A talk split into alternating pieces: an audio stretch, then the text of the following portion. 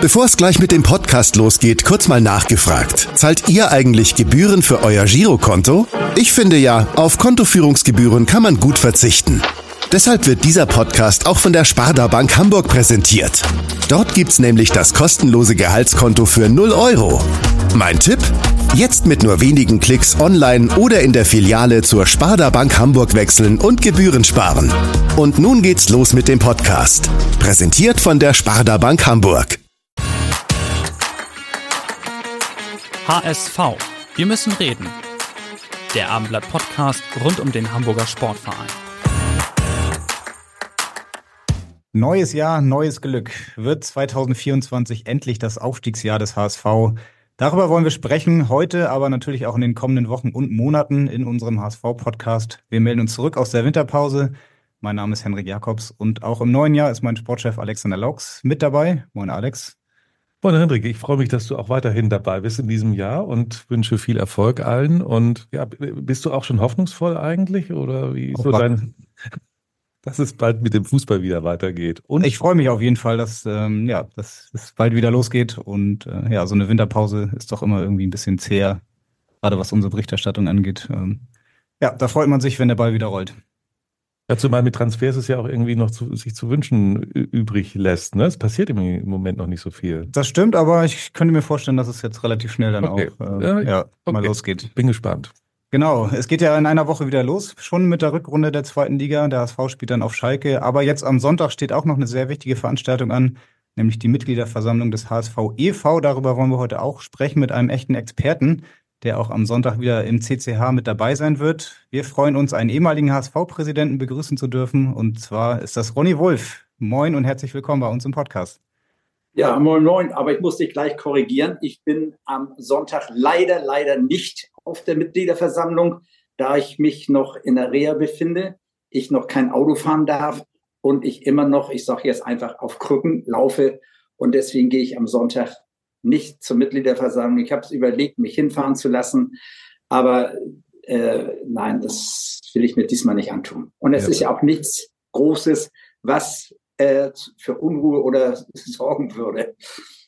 Ronny, auch erstmal frohes neues Jahr von mir. Ich freue mich, dass, dass wir sprechen können. Dann musst du aber einmal erklären, wo du gerade bist.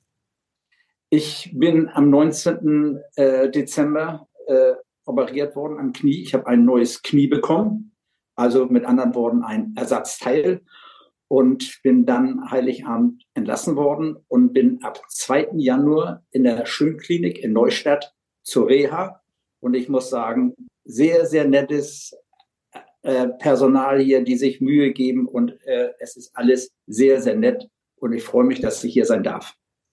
Ja, wir freuen uns auch. Ähm, ja, auch wenn es dann am Sonntag nicht ganz reicht zur Mitgliederversammlung. Ähm, das Netz im Krankenhaus funktioniert auf jeden Fall. Wir sind über Zoom verbunden und äh, freuen uns, dass es ja in Neustadt eine ja. gute Internetverbindung gibt. Ja, ich hoffe auch. Äh, ich hatte die letzten Tage immer Probleme mit dem Internet und auch mit dem Telefon, aber im Moment scheint das ja sehr gut zu funktionieren. Ja, Ronny, wir müssen mal ein paar Jüngere auch äh, äh reinholen, äh, die dich vielleicht nicht so kennengelernt haben. Also du bist ja schon ich will jetzt nicht ein bisschen abgenutzt, der Begriff HSV Urgestein, aber du bist nicht weit weg davon.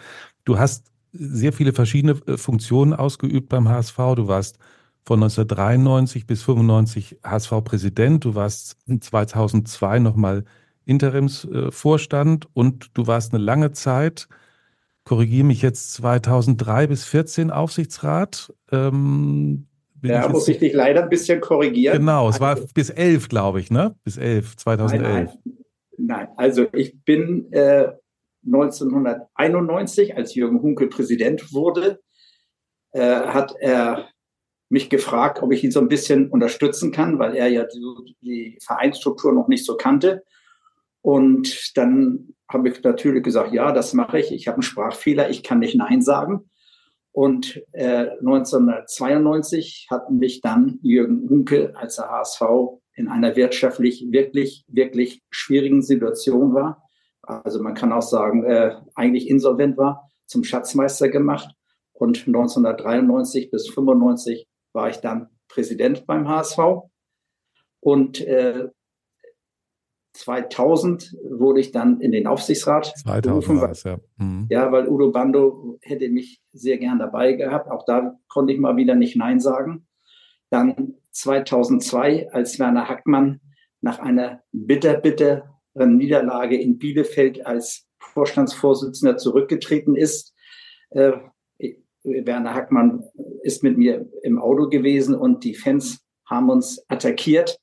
Und da hat Werner zu mir gesagt, auf der Fahrt nach Hamburg, Ronny, ich werde morgen Udo Bando anrufen, ich trete zurück. Und dann hat Udo Bando mich gebeten, Ronny, du musst jetzt einspringen, du bist der Einzige hier im Aufsichtsrat, der die Erfahrung hat. Ich erwarte das von dir, dass du es machst. Da habe ich gesagt, Udo, ich habe noch zwei Firmen zu leiten. Aber auch da wieder, Udo hat mich dann eingeladen äh, zur Vereinsbank und er hat gesagt, okay, übergangsmäßig mache ich das. Und ich muss sagen, ich habe es nicht bereut. Wir haben, äh, ich glaube, wir waren an 17, auf dem 17. Tabellenplatz und ich habe äh, den Verein an Bernd Hoffmann übergeben äh, und wir haben nur in München verloren. Wir haben kein Spiel verloren. Hättest du eigentlich länger bleiben müssen, ja. ja. Ja, es ist, es ist einfach so. Ich habe natürlich, als ich dann äh, praktisch übernommen habe, mich mit dem Trainer zusammengesetzt, mit dem Spielerrat zusammengesetzt und habe auch zu Cordiara ganz klar gesagt, bin ja nicht einer, der die Trainer rausschmeißt, äh, weil die Presse es so will. Ich habe gesagt, Leute, ihr kennt das Geschäft, wir müssen jetzt Erfolg haben und wir haben Erfolg gehabt. Ja, ich glaube, in den Jahren danach gab es noch ein paar weitere Niederlagen in München. Ähm, ja, und da ging es dann so langsam bergab mit dem HSV. Sie sind dem Club aber trotzdem immer treu geblieben und verfolgen ihn auch heute noch. So richtig losgelassen hat der HSV dich nie, oder? Nein, äh, also das ist auch für mich eine Herzensangelegenheit. Der HSV, das ist meine Heimat. Leider war ich nicht so gut, dass ich als Profi hätte spielen können beim HSV. Aber der HSV ist für mich ein und alles. Auch meine Enkelkinder, alle sind HSV-Mitglied. Und mein jüngstes Enkelkind hat vom Opa jetzt zu Weihnachten die lebenslange Mitgliedschaft bekommen. Ja, da freuen sich doch dann ähm, die ähm, Kollegen aus dem EV. Darüber wollen wir heute auch sprechen, über die Mitgliederversammlung. Es hat sich ja ein bisschen was auch verändert an den Strukturen im Laufe der Jahre. Das noch, der HSV ist heute etwas anders als noch ja, 1992, als du dann Präsident warst. Jetzt am Sonntag steht die ähm, Mitgliederversammlung an. Ähm, du hast schon gesagt, es wird jetzt nicht so viel Spannendes zu erwarten sein. Was erwartest du denn grundsätzlich überhaupt so von Mitgliederversammlung noch? Ähm, wenn man so guckt, wie viele Leute dann kommen, ist das jetzt ja auch nicht mehr das, was es vielleicht noch vor einigen Jahren war, als du noch Aufsichtsrat war und auch da regelmäßig dann die Aufsichtsratswahlen zu einem echten Erlebnis wurden, oder? Naja, die Aufsichtsratswahlen waren natürlich äh, zu meiner Zeit äh, immer ein Highlight auf der Mitgliederversammlung. Und äh, ich bin sehr, sehr dankbar, dass wir heute die Aufsichtsratsmitglieder nicht mehr in einer Jahreshauptversammlung wählen, sondern dass der Beirat praktisch die qualifizierten Leute aussucht, testet, ob sie dafür geeignet sind und dass nicht irgendwelche Leute in den Aufsichtsrat gewählt werden, weil sie vielleicht ihr HSV-Trikot hatten oder sonst wie und gut reden können. Und ich finde das so absolut in Ordnung, dass der Beirat äh, auswählt, wer ist für den Aufsichtsrat geeignet. Wie ist es denn insgesamt überhaupt mit Mitgliederversammlungen heutzutage? Es kommen ja doch relativ wenig Menschen leider. Der, der Verein hat über mehr als 100.000 Mitglieder. Ist das in der Form hm, äh, noch zeitgemäß, Ronny, oder sollte man über ein neues Format nachdenken? Also sicherlich müsste man darüber nachdenken, aber ich finde es nach wie vor gut, eine Mitgliederversammlung in CCH abzuhalten und äh, dass die Leute praktisch auch persönlich daran teilnehmen. Ich finde es aber auch gut, dass man dann die Mitgliederversammlung digital äh, praktisch verfolgen kann. Aber ich bin dagegen, dass man digital dann abstimmen kann, damit es keinen Wahlbetrug gibt. Okay, das heißt, ähm, am Sonntag wirst du das Ganze dann aus dem aus der Reha verfolgen, wirst dich einschalten oder zuschalten, aber ähm, ja, bist dagegen, dass du dann auch theoretisch aktiv daran teilnehmen könntest. Ja. So verstehe ich das. Ja. ja. Ich Wenn finde schon immer, es ja. ist schon immer ein Highlight, so eine Jahreshauptversammlung. Äh, man trifft dann ja aus dem Seniorenrat welche, aus den Abteilungen welche. Und ich finde das immer sehr schön, dass man sich dann wieder sieht und begrüßt und so weiter. Denn im Stadion triffst du ja kaum noch diese Leute. Naja, aber eben gerade Jüngere, äh, da gelingt es eben nicht so, die zu aktivieren, auch zu animieren, dass sie kommen, ne? was ja eigentlich schade ist. Sind dann doch, der Altersschnitt ist eher ein bisschen höher bei solchen Versammlungen. Das stimmt, das stimmt, ja. Erinnerst du dich denn noch an deine erste Mitgliederversammlung? Ja, die erste Mitgliederversammlung jetzt äh, in, in Funktion oder die erste Mitgliederversammlung? Wie du magst, wie du magst, Ronny. Die ersten Mitgliederversammlungen waren äh, 1982, 83, als ich dann auch Mitglied wurde. Ich war ja mit Wolfgang Klein sehr eng befreundet. Und der hat mich ja auch dazu überredet, äh, dass ich nun endlich Mitglied im HSV werde, obwohl ich schon jahrelang immer die Reisen mitgemacht habe. Äh, und ja, und das ist für mich auch immer wieder ein Highlight, so eine Mitgliederversammlung. Auch nicht immer positiv, auch negativ, aber ich finde, das gehört zu einem Verein dazu. Aber man könnte, wenn ich mir hier nochmal so die Tagesordnung angucke, 20 Punkte, die gehen schon teilweise mal sehr, sehr lange. Ne? Also gerade für Leute, die von äh, außerhalb anreisen und dann da zehn Stunden sitzen. Ja. Und dann kommen noch mal Wahlen des Beirats, des äh, Amateurvorstandes. Dann äh, der Rechnungsprüfer muss nochmal äh, ja, ja, die Zahlen dann vorlegen. Ähm, ja. Da könnte man vielleicht drüber nachdenken, oder? Ob man das Programm etwas strafft oder vielleicht hier und da ein bisschen anders organisiert. Ja, äh, darüber könnte man natürlich nachdenken, dass man eben auch, äh, ich meine, es sind dann auch viele Leute, die in die Bütt gehen und da Reden halten, wo eigentlich kein Mensch mehr was mit anfangen kann. Und das finde ich schon, dass man da etwas stringenter vorgeht. Okay.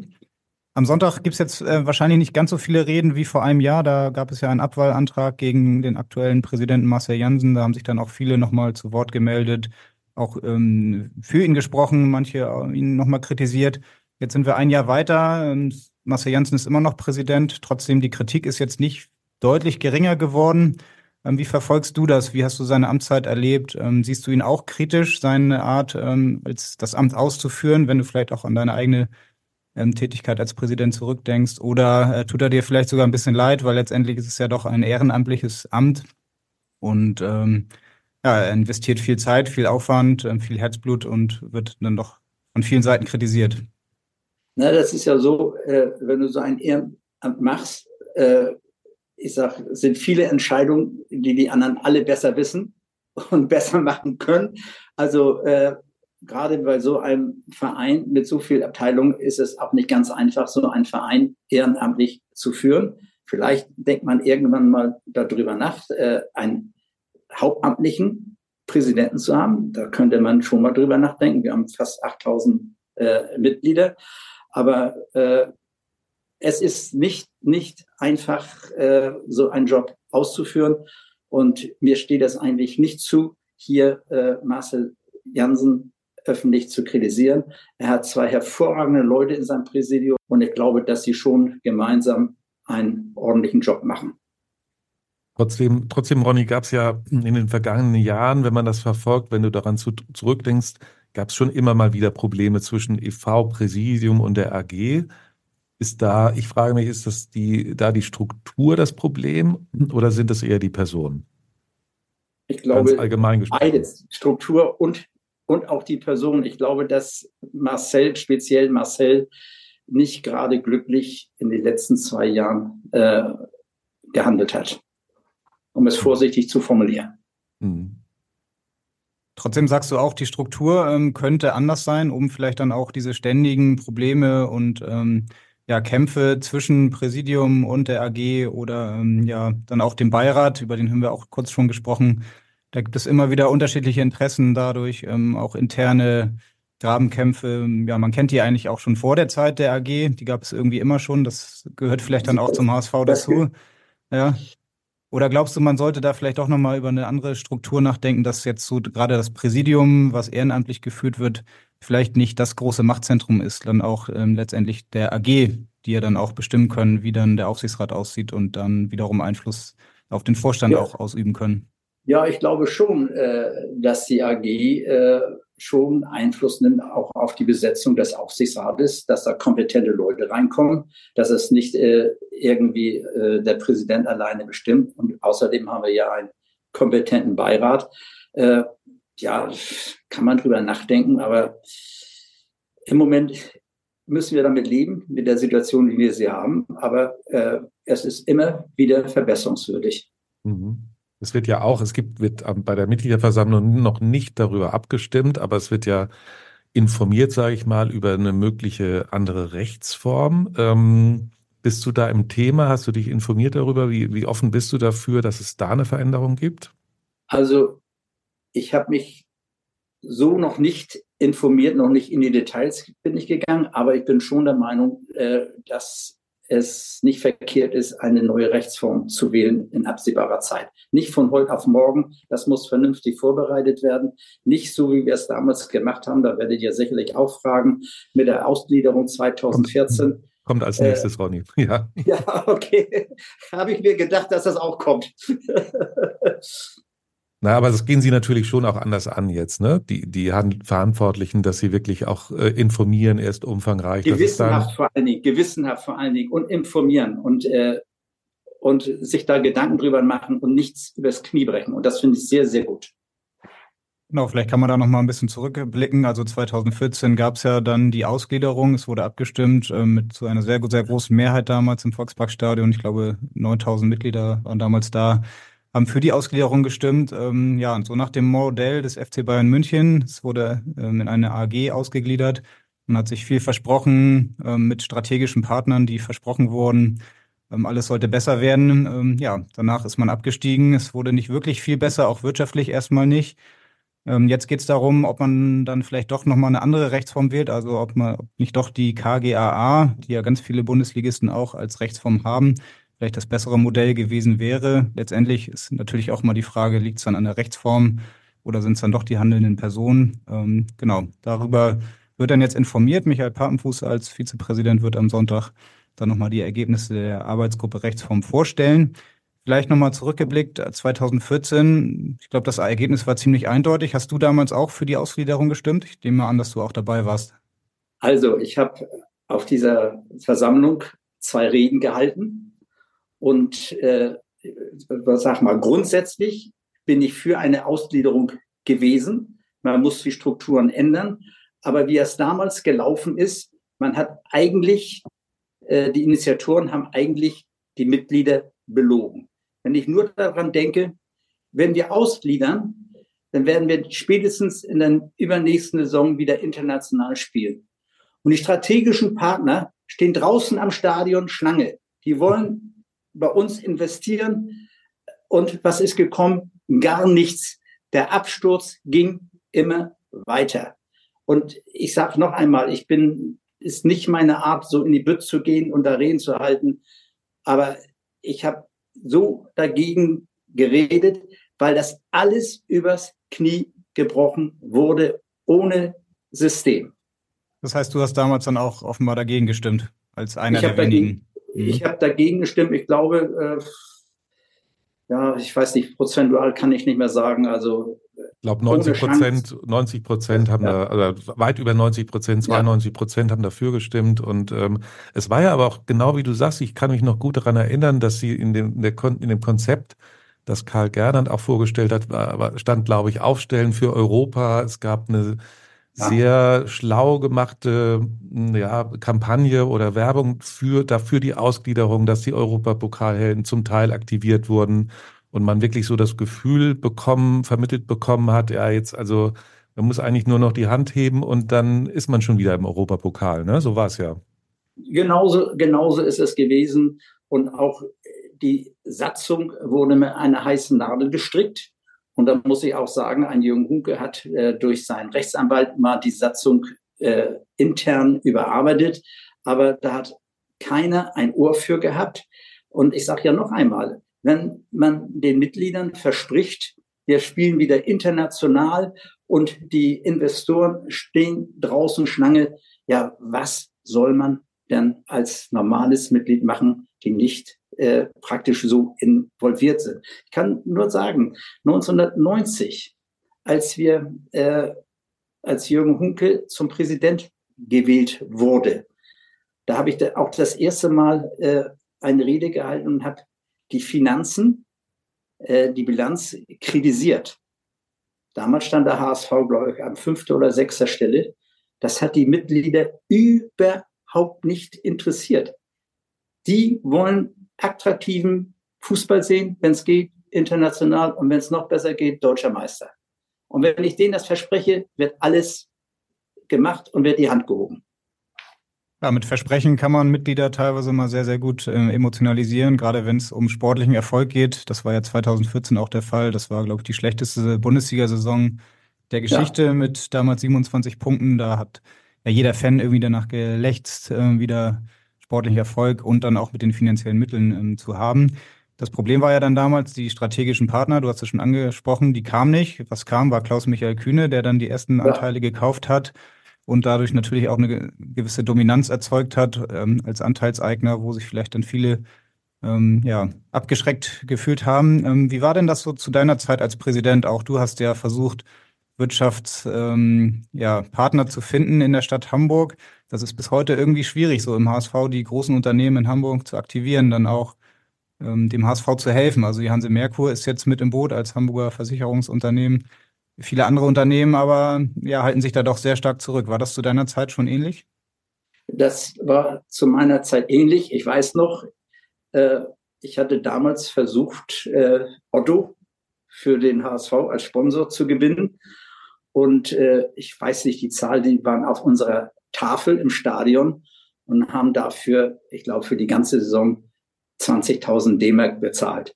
Das war äh, ja ein kleiner Erfolg, aber ich sag, das ist sehr, sehr traurig, wenn ich mal sehe, so wie die großen Firmen Bayersdorfer und ich kann sie ja alle aufzählen, die also so gut wie nichts machen. Und ich bin auch dankbar, dass die Hanse Merkur äh, praktisch bei uns jetzt äh, involviert ist.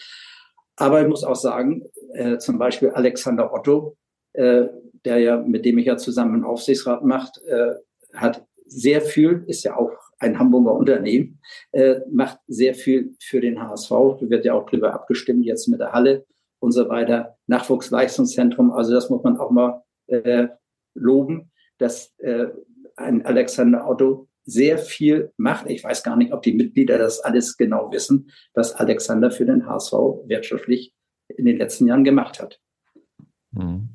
Allerdings. Jetzt kommt noch die QB äh, Arena, das, das Gelände dazu, was, ja, das was er jetzt dem HSV ja. geschenkt. Ja. Also mit, ja.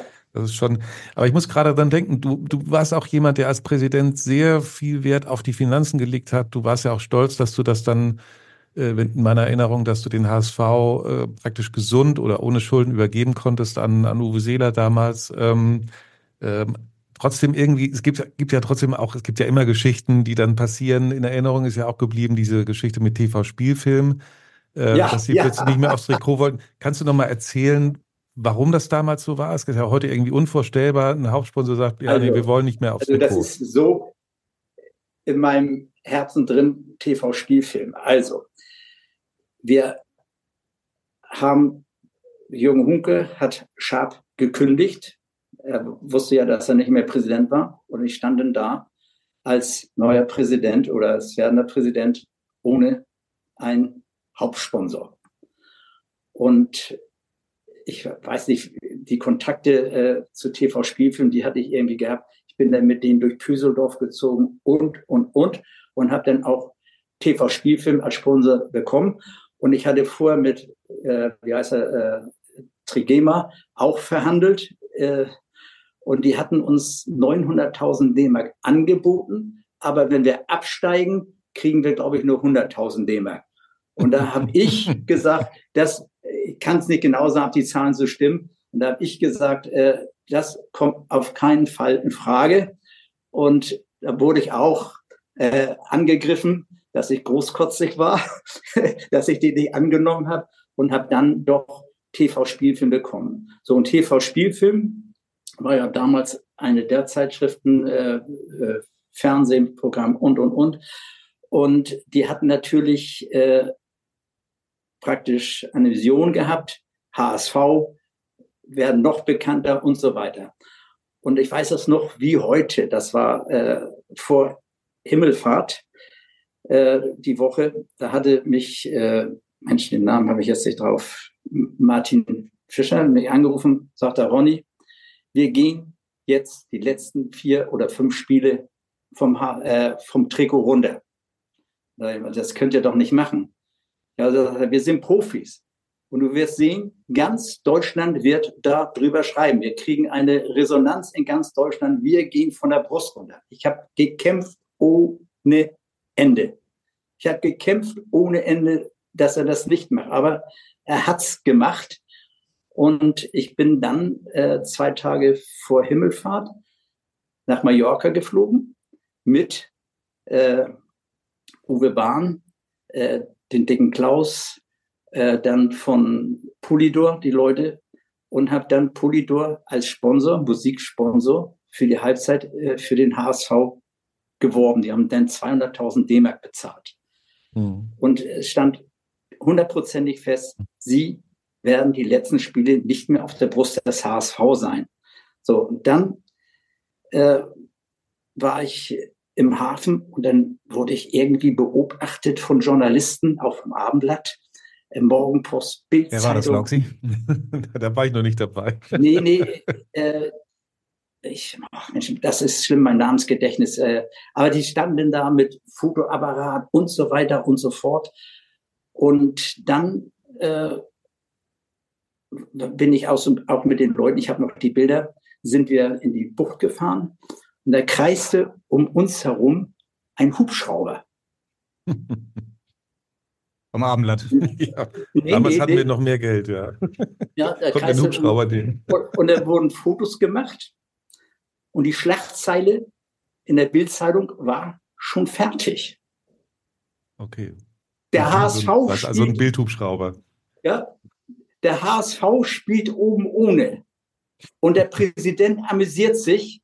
Dann hatten sie gedacht, dass bei mir auf dem Vorschiff Frauen oben ohne liegen. Aber das war nicht so, sondern ich habe dann mit den Leuten vom Polydor, ich habe sie auf meine Kosten eingeladen zum äh, äh, nach Mallorca und habe praktisch dann äh, einen sehr guten Sponsorvertrag äh, vom Polydor mit nach Hamburg gebracht.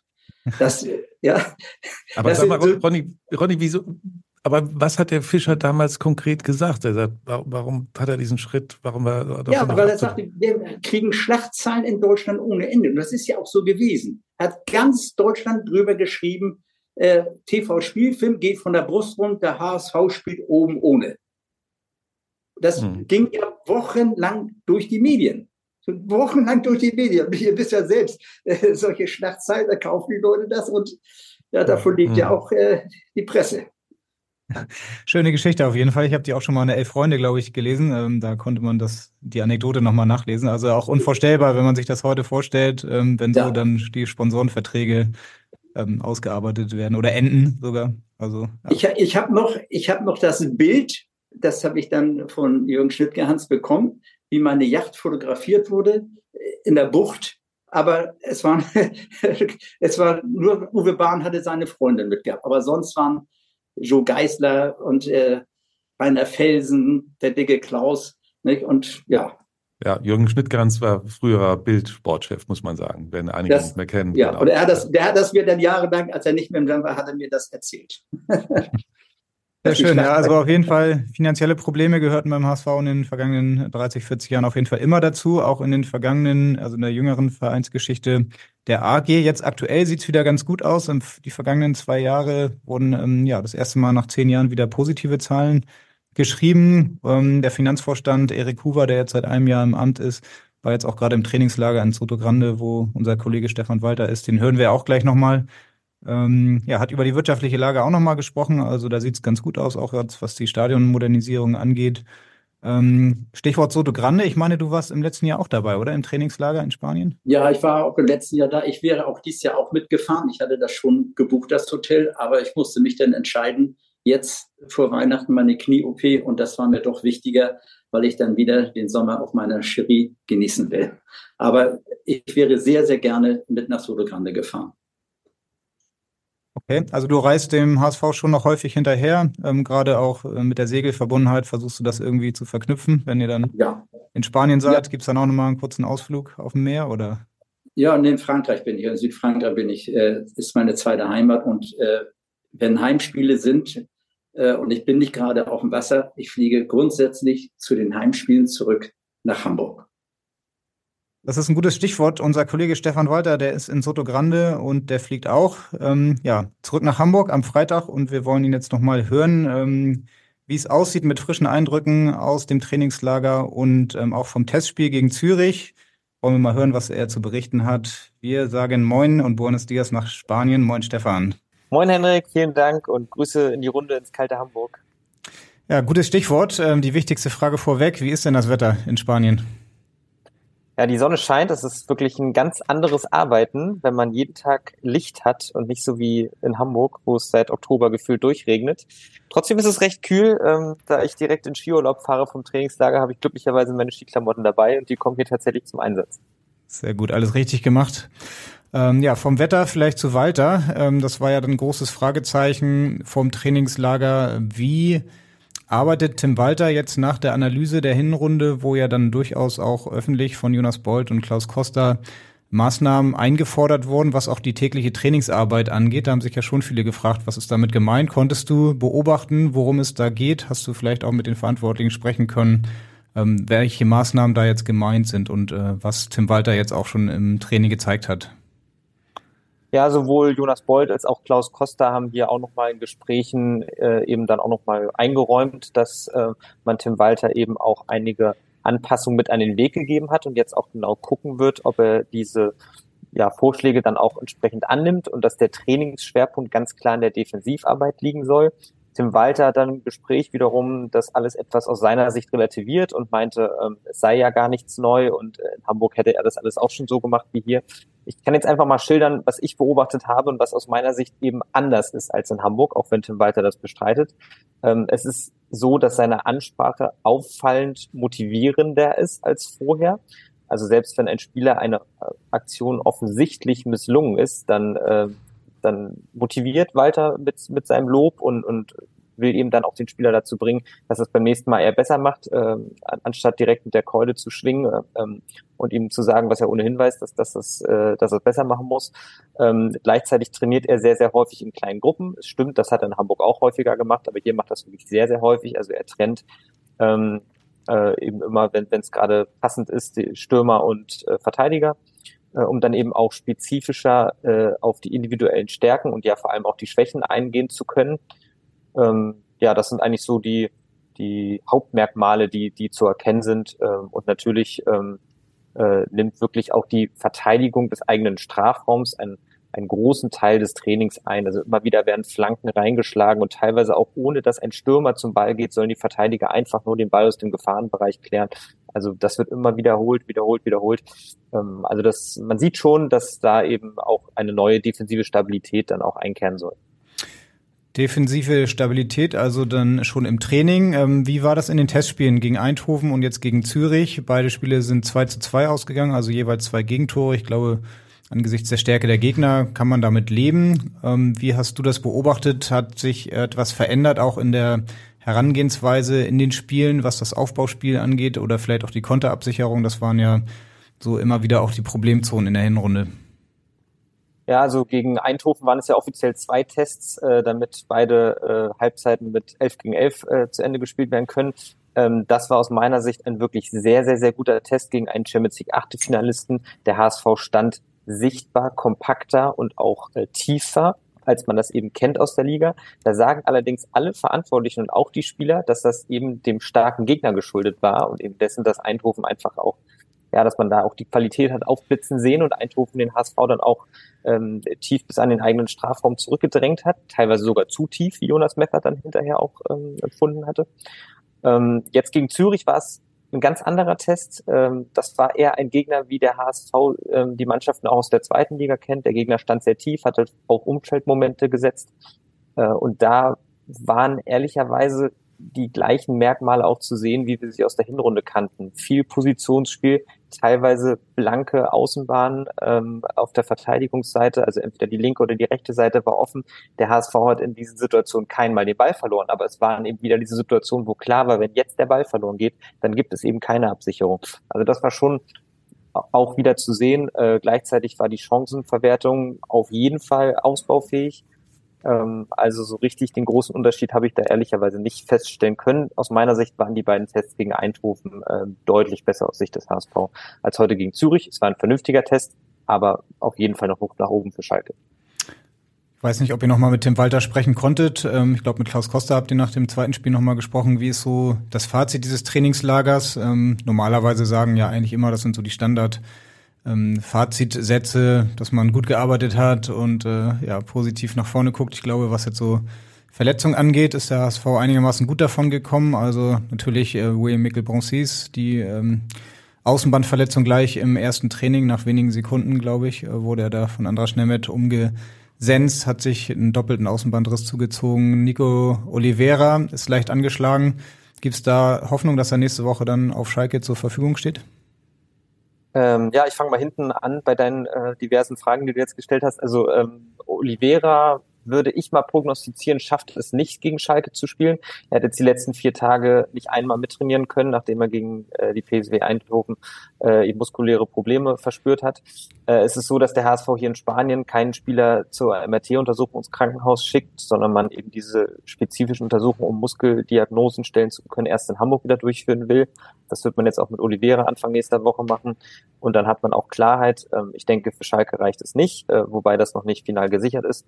William Mickelbroncy, wie du schon gesagt hast, der absolute Pechvogel des Trainingslagers, ähm, hat gefühlt nur 15 Minuten hier mittrainiert und dann sich direkt äh, zwei von drei Außenbändern äh, rechten Knöchel gerissen. Extrem ärgerlich für die jungen Franzosen, der jetzt erstmal mindestens fünf Wochen ausfallen wird. Äh, Sebastian Schonlau ist ja bekannt. Ähm, er selber will keine Prognose abgeben. Wir haben ihn vorhin gesprochen, äh, wann er wieder auf den Platz zurückkehren kann. Dafür waren seine Erfahrungen in der Hinrunde einfach ähm, ja einfach auch nicht gut genug und, und er weiß eben auch genau, wie lange er ausgefallen ist und er möchte sich da auch selber keine falschen Hoffnungen machen, äh, wird aber definitiv zum Rückrundenstart äh, ausfallen. Er kann ja aktuell noch nicht mehr, mehr trainieren. Miro Moheim fehlt noch ein Spiel rot gesperrt ähm, und jetzt haben wir wirklich ganz viele Spieler aufgezählt, die alle nicht spielen werden. Ähm, daran erkennt man ja schon, dass es dann auch dünn wird. Ähm, Stand jetzt stellt sich die Viererkette so auf, dass Moritz Heyer, der Allrounder, links hinten Miro Moheims Platz einnehmen wird. Ähm, ich tippe auf äh, Guillermo Ramos, der das Rennen gegen Hatzi Kadunic ähm, äh, machen wird. Und Stefan Ambrosius aus, aus meiner Sicht, ich glaube aus deiner auch, aktuell sowieso gesetzt. Und rechts ist Inias van der Brent wieder im Vollbesitz seiner Kräfte. Also eine immer noch vernünftige Viererkette für Zweitliga-Verhältnisse. Man muss jetzt, es muss einem jetzt nicht Angst und Bange werden, aber es gibt aktuell keinen Außenverteidiger, der reinkommen könnte. Äh, sollte sich dann eben noch einer verletzen oder man eben auch aus spieltaktischen Gründen reagieren will. Ähm, das ist so. Ähm, zu deiner Frage, wie Klaus Costa nach dem Testspiel äh, gegen Zürich reagiert hat. Ähm, natürlich lobt er das Trainingslager und die gute und intensive Arbeit. Das sind, glaube ich, auch so Standardfloskeln, die man dann immer wieder hört, wie du es ja auch schon in deiner Fragestellung formuliert hast. Er sagt aber auch, dass er sich über die zwei Gegentore ärgert gegen Zürich und er ärgert sich eben auch über die Chancenverwertung, die ausbaufähig war. Also da sieht, da spricht er schon noch klar an, dass da eben noch äh, Verbesserungsbedarf ist. Er sagt aber gleichzeitig, dass er optimistisch ist, dass das gegen Schalke, dass man da effizienter agieren wird, alleine weil die Beine dann nicht mehr müde sind nach intensiven Einheiten. Du hast die Personalprobleme gerade schon angesprochen, gerade dann auf den Außenverteidigerpositionen darf jetzt nichts mehr passieren. Ähm, es waren jetzt noch keine Neuzugänge dabei im Trainingslager. Glaubst du, dass da jetzt zeitnah was passieren wird? Ähm, ich glaube, gerade im Bereich der Innenverteidigung könnte da jetzt zeitnah was passieren. Ähm, wo glaubst du, wird überhaupt der HSV sich jetzt noch verstärken bis zum Start oder beziehungsweise dann auch im, bis zum Ende des Transferfensters? Ja, in der Innenverteidigung drückt der Schuh schon am meisten. Bei Stefan Ambrosius weiß man eben nie so genau, bleibt er fit, äh, macht er, ist er wirklich in der Lage, auch, auch mal fünf Spiele am Stück zu machen oder kommt dann zwischendurch eine kleine Verletzung äh, dazwischen. Sebastian Schonlau wird ja definitiv äh, den ersten Teil der Rückrunde verpassen. Äh, Dennis Hatzikadunic wirkt wirklich aktuell sehr verunsichert, auch heute gegen Zürich. Er weiß, wenn er selber am Ball ist, teilweise überhaupt nicht, wie er sich jetzt, äh, wie er zu agieren hat, ähm, ob er andribbeln soll, wem er den, den Ball zuspielen soll. Tim Walter muss da immer wieder von außen korrigieren und trotzdem sieht die nächste Situation von ihm am Ball genauso aus wie vorher. Also er ist aktuell keine Verstärkung für den HSV, muss man so sagen. Ähm, und deswegen stellt sich die Abwehr von alleine auf. Ähm, es würde mich schon sehr überraschen, wenn der erste Neuzugang kein Innenverteidiger wäre, sagen wir es mal so. Und ich denke auch, dass da zeitnah was passieren wird. Ich hatte allerdings auch schon im Trainingslager mit einem neuen Abwehrspieler gerechnet, alleine weil es eben notwendig gewesen wäre, dass der neue Verteidiger hier schon im Trainingslager, ähm, wenn man sich viel sieht und viel trainiert, die Abläufe kennenlernt, ähm, auch die Spieler schon mal kennenlernt. Ähm, ja, für Schalke also für die Startelf gegen Schalke wird es jetzt natürlich schon eng, einen Neuzugang zu integrieren. Wir sind auf jeden Fall gespannt, was dann auf dem Transfermarkt passiert und wer dann in der kommenden Woche auf Schalke in der Startelf steht. Vielleicht ja schon ein Neuzugang. Ja, du bist dann Skifahren. Viel Spaß dabei, komm heil zurück und vielen Dank für deine Eindrücke aus Spanien. Ja, vielen Dank. Ich mache nicht den Manuel Neuer hoffentlich und komme dann wieder gesund und munter zurück nach Hamburg. Ja, das waren frische Eindrücke aus Spanien. Ähm, du warst Anfang der 90er mit dem HSV wahrscheinlich auch das eine oder andere Mal im Trainingslager. Im Winter in der Sonne oder wie war das? Ähm, gab es damals immer noch die Hallenmasters und es war gar keine Zeit für ein Winter? die Hallenmasters gab es auch, aber ich war eigentlich äh, immer mit äh, im Trainingslager. Ich war damals mit Volker Schock in Mittelamerika. Ich war in Brasilien. Ich war äh, mit äh, in Dubai äh, war mit der Mannschaft in Indonesien und also habe schon die halbe Welt auch durch den HSV gesehen. In, und ich meine, äh, als ich äh, war ich da ja, als ich Takahara verpflichtet habe mit Didi Beiersdorfer, als ich Präsident war, das war zwei, äh, Vorstandsvorsitzender war 2002, als ich dann Takahara verpflichtet habe vor Weihnachten. Da kann ich auch eine nette Geschichte zu erzählen. Takahara wollte unbedingt nach Deutschland Thomas Kroth ist ja sein Berater in Deutschland gewesen. Und äh, ja, sie wollen das dann alles unter Dach und Fach bringen. Und Didi hat dann immer gesagt, ach nee, jetzt vor Weihnachten. Sage ich, nein, wir machen das. Und wie gesagt, wir sind dann äh, losgeflogen. Ich glaube, Weihnachten war am Dienstag, Mittwoch. Und wir sind in der Woche davor, sind wir hier losgeflogen am Donnerstagabend oder Freitagabend, weiß ich nicht genau, nach äh, äh, nach Japan. Und als wir da ankamen, Didi Beiersdorfer und ich, am Flughafen, da habt ihr, hat man gedacht, Mick Jagger, äh, komm ran, so viel Fotografen. man kann sich das nicht vorstellen. Also ich habe gesagt, was ist denn hier los? Wir sind doch keine Popstars, wir wollen nur den Takahara verpflichten. Und dann haben wir Takahara, äh, wir haben 24 Stunden, wirklich 24 Stunden fast verhandelt. Und äh, wir sind dann von drei Millionen runtergegangen auf 200.000. Ja? ja, ja. Und äh, der hatte ja nur noch ein halbes Jahr Vertrag. Und dann sind wir uns auch einig geworden. Und dann sind die Didi und ich am nächsten Tag zum Pokalspiel äh, mit dem Zug gefahren. Und dann ging äh, in der Bahn so ein Streifen rum, Takahara für drei Millionen nach Deutschland zum HSV. Werde ich nie, nie vergessen. Und Dini und ich haben beide nur geschmunzelt. Ja, und dann, wie gesagt, ist Tagarara zum HSV gekommen und das war auch eine gute Sache. Dadurch kamen auch zusätzliche Sponsoren, japanische Sponsoren und viele Japaner, die zum HSV-Spiel gekommen sind. Das war wunder, wunderschön muss einmal noch mal, bevor wir weiter über, über das Sportliche, das ist auch, auch sehr spannend, glaube ich, sprechen, einmal noch mal kurz sagen, wenn, wenn ich dir so zuhöre, du hast ja diese ganzen Funktionen, merkt man, mit Leib und Seele auch ausgeführt. Trotzdem damals, als du Präsident warst, wurdest du ja, ja, ich würde mal formulieren, ziemlich aus dem Amt gedrängt, äh, weil dann auch gesagt wurde, so, Uwe Seeler muss es machen. Ähm, ich will jetzt kein riesen neues Thema aufmachen, aber wie sehr hatte ich das damals geschmerzt? Also, äh, das hat mich insofern nicht geschmerzt. Äh, ich, als ich Präsident war, hatte ich mit Uwe gesprochen. Uwe, du bist der Türöffner in Hamburg. Und ich würde es begrüßen, wenn du Präsident wirst. Wir machen die Arbeit. Gerd Flom war noch da, aber da wollte Uwe noch nicht. Und dann war ja Franz Beckenbauer in München. Und dann hieß es, Uwe for President. Und ich habe immer gesagt, wenn Uwe Präsident werden will, werde ich nicht als Gegenkandidat antreten. Uwe ist eine Ikone in, nicht nur in Hamburg, in Deutschland. Das ist das beste Aushängeschild, was der HSV hat als Präsident. Und so ist es dann ja auch gekommen. Und äh, ich kann nur eins sagen. Ich habe den HSV als Schatzmeister und auch als Präsident absolut schuldenfrei an Uwe Seeler übergeben. Und Jens Meyer-Odewald hat noch einen netten Bericht geschrieben.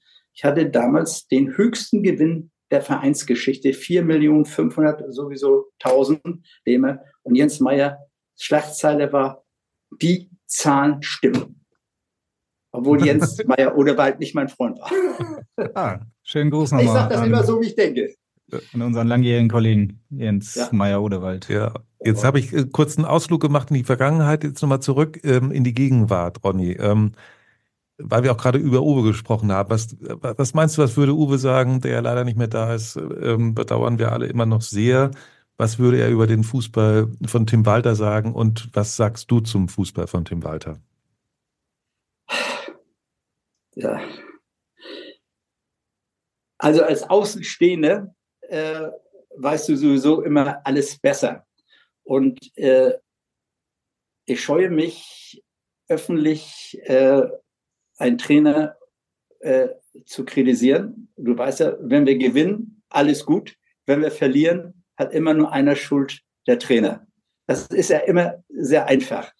Äh, sicherlich, äh, ich glaube, da ist auch intern drüber gesprochen worden, äh, dass man vielleicht die Defensivtaktik etwas ändert.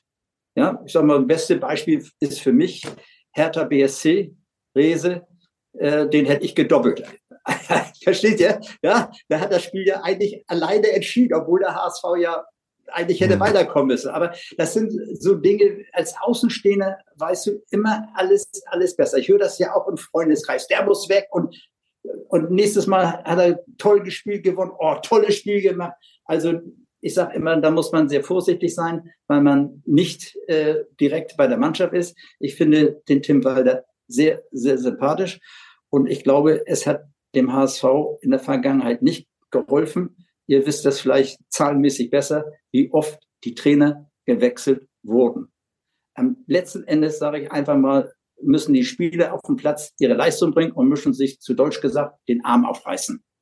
Für den Verein und auch für den Trainer.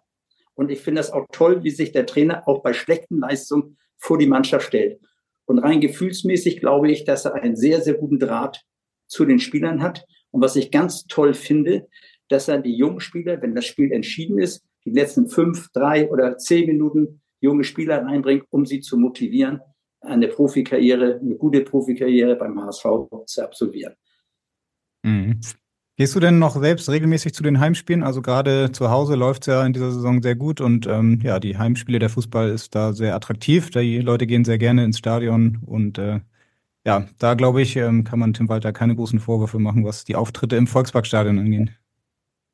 Ja, also ich, wie gesagt, habe es ja schon gesagt, ich bin bei jedem Heimspiel dabei. Ich habe auch sechs VIP-Karten, Kaufkarten und lade dann Freunde und auch äh, Kunden ein. Und ich bin also immer dabei und ist natürlich klar, wenn wir verloren haben, bin ich sehr enttäuscht. Wenn wir schlecht gespielt und haben gewonnen, dann bin ich glücklich. Ja, so einfach ist das Fußballleben. so ist es. Ja. Überrascht es dich denn eigentlich, dass ähm, Tim Walter immer noch Trainer ist, obwohl er zweimal den Aufstieg nicht geschafft hat und ähm, ja jetzt auch nach der Hinrunde durchaus in der Kritik stand, die es lief zwar teilweise gut, gerade in den Heimspielen, aber am Ende die Punkteausbeute hätte deutlich besser sein können. Es wäre mehr möglich gewesen und ähm, nach der Analyse hat man sich trotzdem entschieden, mit Tim Walter auch in die Rückrunde zu gehen. Hat dich das überrascht? Äh, nein, es hat mich nicht überrascht. Ich bin ja einer, äh, für, der für Kontinuität ist. Und ich sage noch einmal, ich habe auch äh, nie einen Trainer entlassen. Ich habe immer zum Trainer gestanden und auch mal ganz ehrlich, was bringt es jetzt in der Rückrunde wieder den Trainer zu wechseln? Ich finde schon, äh, äh, dass Jonas und Erik und mit äh, seinen Mitarbeitern äh, Costa, dass sie eine ordentliche Entscheidung getroffen haben.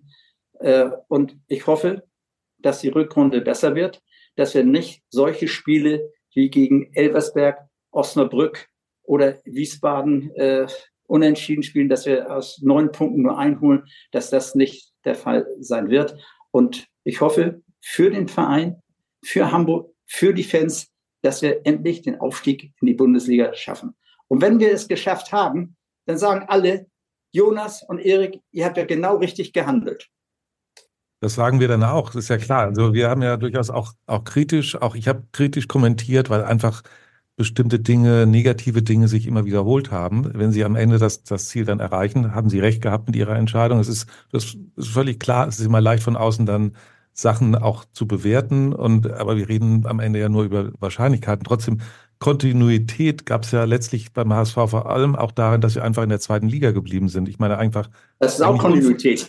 Auch unvorstellbar eigentlich, dass sie irgendwie sechs Jahre zweite Liga spielen, oder? Also hättest du das, das jemals für möglich gehalten? Das habe ich eigentlich nicht für möglich gehalten. Aber noch einmal, der Grundstein wurde nicht mit dem Abstieg geregelt, sondern dieser Grundstein für die zweite Liga wurde schon davor äh, geregelt. Das muss man ganz klar sagen. Und äh, ich glaube, das wisst ihr auch.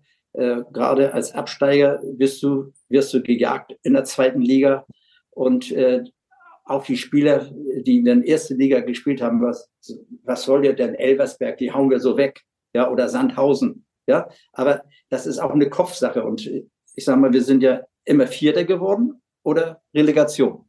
Und ich hoffe, dass wir in diesem Jahr mindestens Zweiter werden. Aber ich sage auch, mit dieser Mannschaft werden wir in der ersten Liga um Platz 14 bis 18 spielen. Da müssen wir, äh, muss der Verein viel tun, um sich zu verstärken, um nicht wieder ins Dilemma rein, reinzuraten, dass wir absteigen. Das ist meine, meine Meinung. Mhm. Das ist ja dann schon mal ein Schritt weiter gedacht. Ähm, ja, schauen wir mal, ob es der HSV dann in dieser Saison endlich schafft. Also unter Tim Walter aller guten Dinge sind drei und ähm, die drei ist auch das Stichwort für unsere Abschlussrubrik. Meine Top 3. Genau, meine Top 3 heißt diese Rubrik und ähm, da wir jetzt gerade schon beim Thema Aufstieg sind, wollen wir von dir nochmal deine Prognose hören. Was glaubst du denn, welche drei Mannschaften stehen am Ende der Saison oben in der zweiten Liga? Also ich glaube, ich glaube, dass Fortuna Düsseldorf St. Pauli, HSV. In der Reihenfolge? Äh, na, will nicht unbedingt sagen äh, in der Reihenfolge, aber ich sag mal, die werden äh, oben mitmischen. Und ich habe auch Kräuter führt auch noch im Auge, dass da auch noch was passiert. Und auch Hertha BSC. Also die haben sich sehr, sehr gut äh, in der zweiten Liga gefangen, nicht so wie Schalke 04. Und ja, aber ich sag mal, für Hamburg, für die Fans, äh, Hamburg gehört in die erste Liga. Und ich würde mich freuen, wenn St. Pauli und der HSV gemeinsam in der ersten Liga spielen. Ich finde, das ist auch ein schönes Schlusswort. Ähm, ja, auch wenn das vielleicht nicht alle HSV-Fans teilen, diesen Satz, aber ich glaube, wir als Hamburger Zeitung können das unterstreichen, oder? Alles? So ist es. Ja. Punkt. Genau, in einer Woche ähm, geht es dann wieder los mit dem Spiel auf Schalke. Ähm, ja, auch ein anderer Verein, der ähnliche Probleme hat wie der HSV, aber das ist ein anderes Thema. Darüber sprechen wir dann äh, wahrscheinlich in der kommenden Woche nochmal mit unserem nächsten Podcast. Ähm, ja, für heute erstmal vielen Dank, Ronny, dass das geklappt hat und äh, dir vor ja. allem erstmal gute Besserung, gute Genesung für dein Knie. Ja, Mittwoch bin ich wieder in Hamburg und dann bin ich zum Neujahrsempfang beim HSV mit Krücken. ja, auch von meiner Seite vielen Dank, Ronny, hat Spaß gemacht. Und äh, ja, ich würde sagen, nach Schalke melden wir uns dann wieder. Henrik, ich bin sehr, sehr gespannt. Ja, ich auch. Und ähm, in diesem Sinne, in Hamburg sagt man Tschüss. Und bei uns heißt das, ihr kennt das, auf Wiederhören. Auf Wiederhören. Tschüss, tschüss. Weitere Podcasts vom Hamburger Abendblatt finden Sie auf abendblatt.de slash podcast.